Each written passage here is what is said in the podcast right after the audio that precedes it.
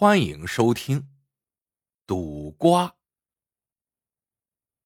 骊山马谷旁有个小村子，村里有一个读书人和一个庄稼汉。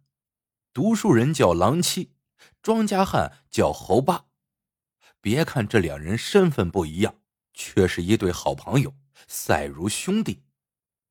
这天，两人在一起山南海北的闲聊，聊着聊着。就打起了赌。读书人郎七说：“兄弟，我知道你是种庄稼的好手，尤其擅长种瓜。这样吧，如果你能想办法在冬天里种出瓜来，我呀就想办法让你家对门的月儿嫁给你。”庄稼汉侯八现在都快三十了，还是光棍一条呢，而月儿。可是村子里最漂亮的姑娘，郎七家是村里首屈一指的富户，他自然有办法说动月儿家把女儿嫁给自己。侯八一听，喜从天降，他对郎七说：“大哥，如果我能在冬天里种出瓜来，你果真说话算话。”郎七点头说：“那是当然。”我郎七啥时候说话不算话了？如果你真能在冬天里种出瓜来，你办喜事的费用我全给你包了。君子一言，驷马难追，红口白牙，老天作证。于是就这么说定了。郎七走后，侯八不禁暗自偷着乐。郎七呀，郎七，这次你是输定了。这猴八为什么这么自信呀？因为其实他已经在冬天里种出瓜来了。三年前的一个暴雪天，猴八无意间发现，在马谷的一个山洞里有一眼温泉，无论春夏秋冬都生长草木。猴八心里想，这里可真是个福地，既然这么暖和，既然能生长草木。会不会也能长出瓜来呢？于是，猴八弄来几粒瓜子，把瓜子埋在了土里。一个月之后，猴八又来到山洞里，他惊讶的发现瓜子破土而出了，竟然长成了瓜秧，而且瓜秧上还开了两朵小花，一雄一雌，这让猴八高兴不已。猴八把雄花摘下来，扣在雌花上边。打那以后，侯八就天天来这里。经过他的精心侍弄，居然收获了好几个又大又嫩的瓜。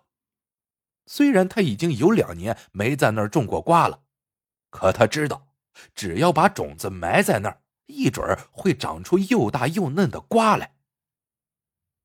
就这样，侯八开始种瓜了。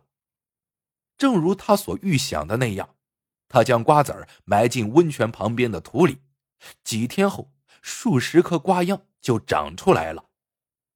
又过了二十几天，瓜秧上果然结出了一个个小小的瓜蛋侯八找到狼七，将他带到温泉旁。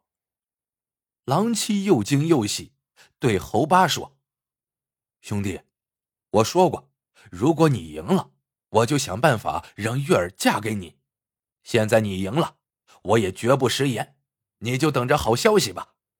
不过呀，你得把这些瓜看护好，不让外人靠近半步。侯八笑着说：“大哥，你要我看护这些瓜没有问题，不过咱哥俩说的话只是笑谈，打什么赌啊？娶月儿，我想都不敢想呀。”狼七就问侯八想要什么。侯八摸了摸脑袋，呃，还是那句话，三亩地，一头牛，老婆孩子热炕头。狼七也笑了，你瞧，还不是想要老婆呀？别不好意思，你就等着迎娶月儿吧。接着，狼七果然给侯八张罗起来，也不知道他使了多少银子。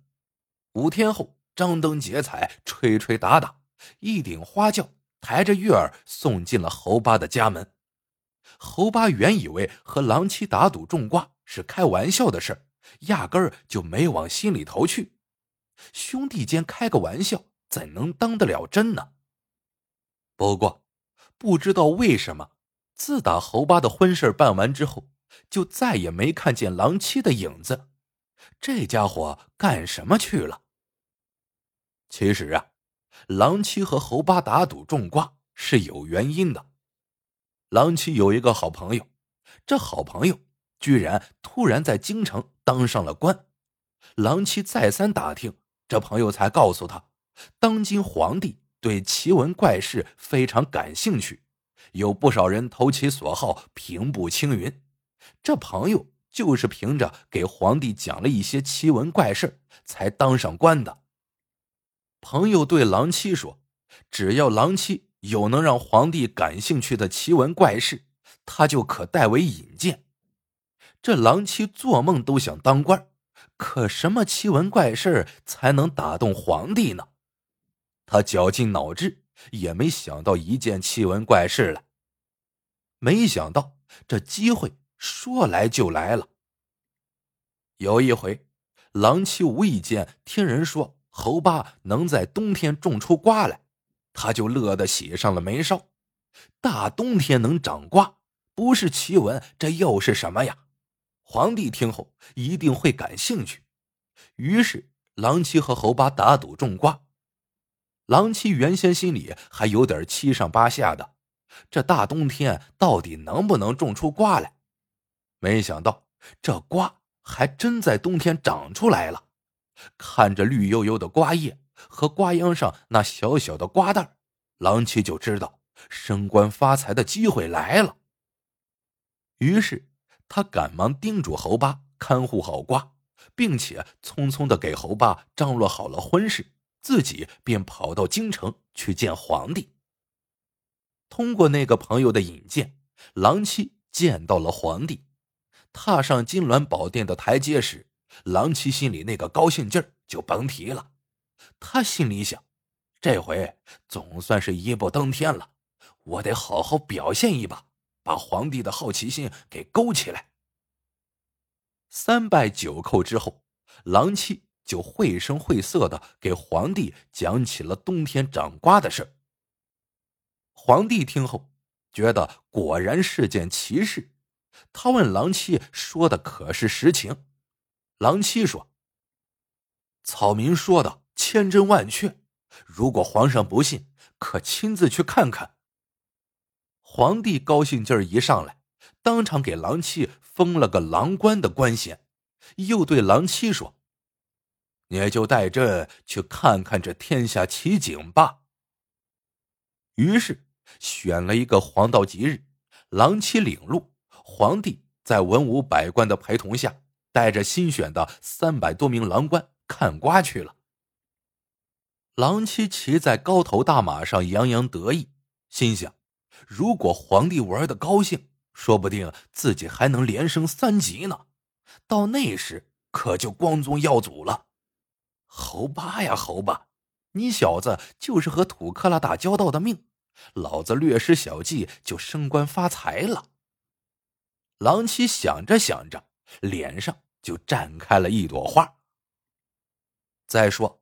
自打郎七走后，侯八吃住都在温泉。他想，人家要我看护好瓜，那我一定得好好看着，做人可不能失了信用。这一天，侯八正在温泉口张望呢，忽见旌旗招展，来了一队人马，那气派是侯八从来没有见过的。突然，在这队伍中闪出一匹马来，马上那人穿官衣。戴官帽，竟是多日不见的郎七。郎七下马，走到侯八身边，笑道：“兄弟，来来来，你的富贵来了，跟我去见皇上吧。”侯八一听要他去见皇上，吓得直哆嗦，他大气也不敢喘，跟着郎七来到了仪仗威武的车架前。车上坐着一个相貌堂堂的人。郎七领着侯八到车前跪下，禀告道：“皇上，臣把冬天种瓜的侯八找来了。”皇上问侯八：“听说你能在冬天种出瓜来，朕觉得此事甚奇，所以特意率领众卿前来欣赏。侯八，前头带路。”侯八哆哆嗦嗦的应了一声，随后将皇上一行领到了温泉旁。皇上见温泉旁那一片鲜嫩的瓜。和翠绿的瓜秧，龙颜大悦，对众人说：“现当严寒之时，果实皆残，为何麻谷能生出瓜来？请众卿说说原因。”众官暗自称奇，都说是祥瑞之兆。皇上见众人议论纷纷，就说：“既然众卿都说是祥兆。”大家就在原地各赋一词，待朕欣赏。郎七，你也要在此做一篇给朕看。皇上说罢，率队出谷而去，只留下三百多个郎官在此谋篇作赋。郎七见皇上特意吩咐要他作赋，很是得意，心想：皇上对我另眼相看，恩宠有加。我更要加倍用心，把这篇赋做得出类拔萃，说不定又该升官发财了。如此一想，就挖空心思的琢磨起来。侯八见皇帝率队出谷，狼七他们三百多个狼官一个个摇头晃脑，全都想着如何把马屁拍得让皇帝更舒服，自己待在这里也没事，就悄悄混在人群中回家了。侯八回家后，将今天看到的事儿对村里人说了一遍，大伙儿都暗暗称奇。没想到狼七现在飞黄腾达了，成了皇帝身边的红人了。大家正在议论呢，忽听马谷方向轰隆隆的一阵响，随即烟尘飞扬，不知道发生了什么事情。第二天，侯八就听说。跟随皇上一起看瓜的三百多个郎官，全被砸死在山谷里了。原来，这皇帝是个暴君，他听信儒生，说是海外有长生不死药，可花费了大量钱财之后，那些儒生却不见归来。皇帝这才知道自己被他们给骗了，从此对儒生恨之入骨。发誓要杀光天下儒生，于是皇帝假意招贤纳儒，那些一心想当官发财的儒生便蜂拥而至。皇帝之所以把这些人全部封为郎官，就是想稳住他们，然后寻找机会将他们在没有防备的情况下一网打尽。恰巧就在这个时候，狼妻前去邀宠。皇上听说冬天结瓜，感到大为惊奇，灵机一动，便有了除掉这些狼官的主意。于是领着这些人来看冬天里长出的奇瓜，又借口让他们作赋，随后命人封死谷口，把这三百多个郎官全都杀死在谷中。这些隐情，身为一介草民的侯八又怎能得知呢？不过，打那时起，人们就再也没有看到过狼妻。而那个侯八，不求升官发财，三亩地一头牛，老婆孩子热炕头，日子过得倒也有滋有味儿活到了百岁高龄。好了，这个故事到这里就结束了。喜欢的朋友们，记得点赞。评论、收藏，感谢您的收听，我们下个故事见。